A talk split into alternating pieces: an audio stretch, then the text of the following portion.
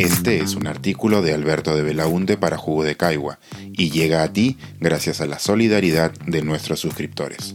Si aún no estás suscrito, puedes hacerlo en www.jugodecaigua.pe. Un juez que renunció a la justicia. Dos peruanos celebrarán el 28 de julio sin que su país los reconozca como compatriotas. Al momento de crear leyes, los legisladores buscan ponerse en todas las situaciones posibles frente a una problemática concreta. Así, se busca regular reconociendo los derechos y las obligaciones que supone cada posible escenario. Pero muchas veces, la realidad suele superar la imaginación de los legisladores o suele cambiar más rápido que la capacidad de los legisladores para actualizar las leyes. ¿Qué sucede en esos casos? ¿Qué se hace ante un vacío que no está cubierto por la ley? En un Estado de Derecho no se puede dejar de proteger a los ciudadanos. Así existe un vacío legal. En esos casos, lo que debe primar es que sean respetados los derechos fundamentales y los principios recogidos por la Constitución. Esa labor corresponde a los jueces que interpretan y hacen cumplir dichas leyes. El caso de Ricardo Morán y sus hijos Emiliano y Catalina son un claro ejemplo de la necesidad de que un juez solucione un vacío legal. El caso está relatado en su libro Yo soy tu padre, pero les hago un resumen. Ricardo acudió a la técnica de la gestación subrogada en Estados Unidos, figura plenamente legal en dicho país. Un óvulo perteneciente a una donante anónima fue fecundado con el esperma de Ricardo y una segunda mujer llevó los nueve meses de embarazo. Al nacer en Estados Unidos, Emiliano y Catalina adquirieron la nacionalidad estadounidense y al ser hijos de peruano, tenían el derecho de adquirir también la nacionalidad peruana. Y aquí viene el lío legal. La ley peruana señala que para inscribir a bebés en el registro civil peruano se debe dar el nombre de la madre.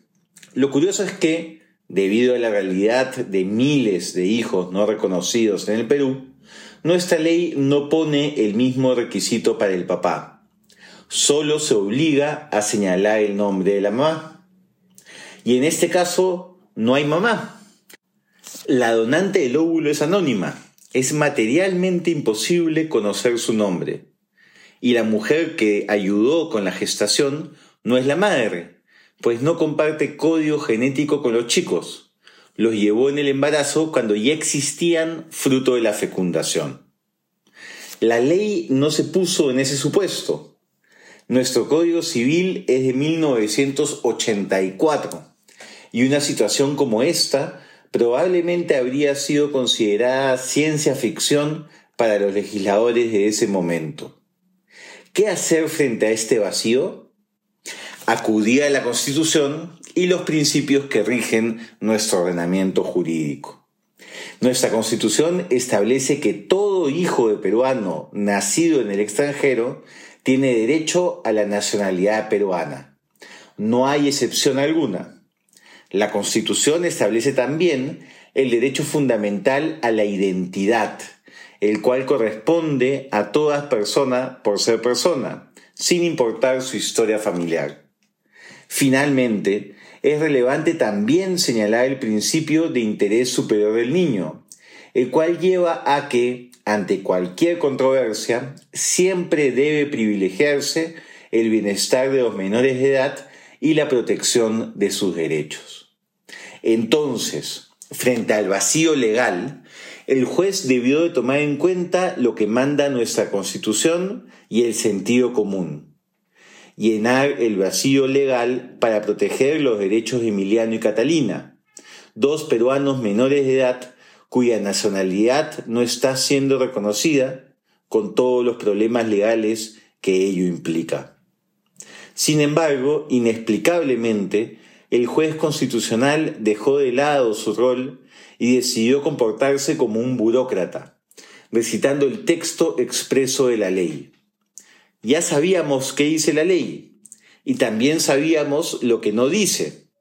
Su rol era lograr que se respete la Constitución y proteger a dos niños en situación de vulnerabilidad. No lo hizo. Y dos peruanos pasarán 28 de julio sin que su país los reconozca como compatriotas. Este sinsentido tiene que ser corregido en la próxima instancia. Los jueces no pueden renunciar a la justicia, ni al rol trascendental que juegan en un Estado y en una sociedad en constante evolución. Este es un artículo de Alberto de Belaunte para Jugo de Caigua y llega a ti gracias a la solidaridad de nuestros suscriptores. Si aún no estás suscrito, puedes hacerlo en www.jugodecaigua.pe.